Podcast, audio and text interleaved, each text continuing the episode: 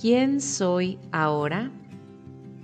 Carta a mis facetas y procesos como mujer. Queridas mujeres que habitan en mí, primero quiero agradecerles por la valentía de seguir adelante, una virtud que sin duda las ha caracterizado siempre. Sé que han habido momentos de retos, contrastes y errores creativos, pero también han habido recompensas, grandes aprendizajes, resultados favorables y mucho, pero mucho disfrute. Segundo, quiero que reconozcamos juntas lo privilegiadas y bendecidas que hemos sido.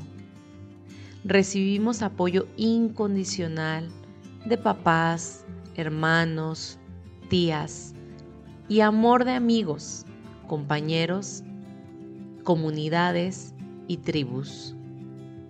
Hemos contado con una educación constante. Tenemos acceso a servicios públicos y privados. Hemos viajado por el mundo conociendo culturas, tradiciones y maravillas de la naturaleza. Se nos conceden regalos y milagros a diario. Por otro lado, quiero hacer hincapié en la resiliencia con la que se han enfrentado ustedes, mujeres que habitan en mí, a los tratos no tan dignos por parte de algunos hombres e inclusive de mujeres también. Al echar carrilla, al contar un chiste discriminatorio, al recibir un piropo al ir caminando por la calle, al sentir la mirada acosadora al ir a una fiesta o de antro o inclusive en el mismo gimnasio. Gracias por no dejar de usar minifaldas, escotes y shorts, aunque a veces se han sentido inseguras e incómodas. Quiero también pedir disculpa de parte de todas ustedes, porque en más de una ocasión el orgullo y el ego predominó en su personalidad y trataron con desprecio y humillación a otras mujeres en el camino. Finalmente, quiero que observen que todas ustedes, mujeres que viven en mí, son diferentes a las mujeres que viven en los cuerpos de mis hermanas y amigas, mujeres también. Algunas de ellas han vivido un infierno en vida. A otras las desaparecieron. A otras las mutilaron. Otras han aguantado violencia de diferentes formas.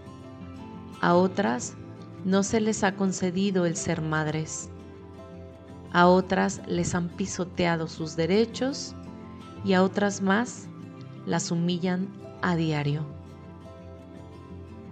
Hoy colaboro con la causa de cada mujer, incluyéndome a mí misma, elevando la frecuencia vibratoria del amor en todo el planeta, para que con más frecuencia nos demos cuenta que todas somos una y que todo acto que nos separa es tan solo una ilusión.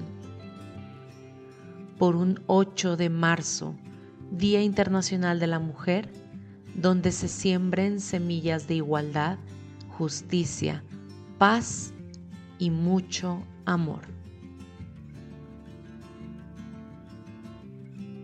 Recuerda compartir este y todos los episodios con los que has sentido afinidad y sintonía para entonces elevar la frecuencia vibratoria del colectivo cada vez un poco más. Nos vemos en Instagram o Telegram para compartir dudas y reflexiones. Gracias, gracias, gracias.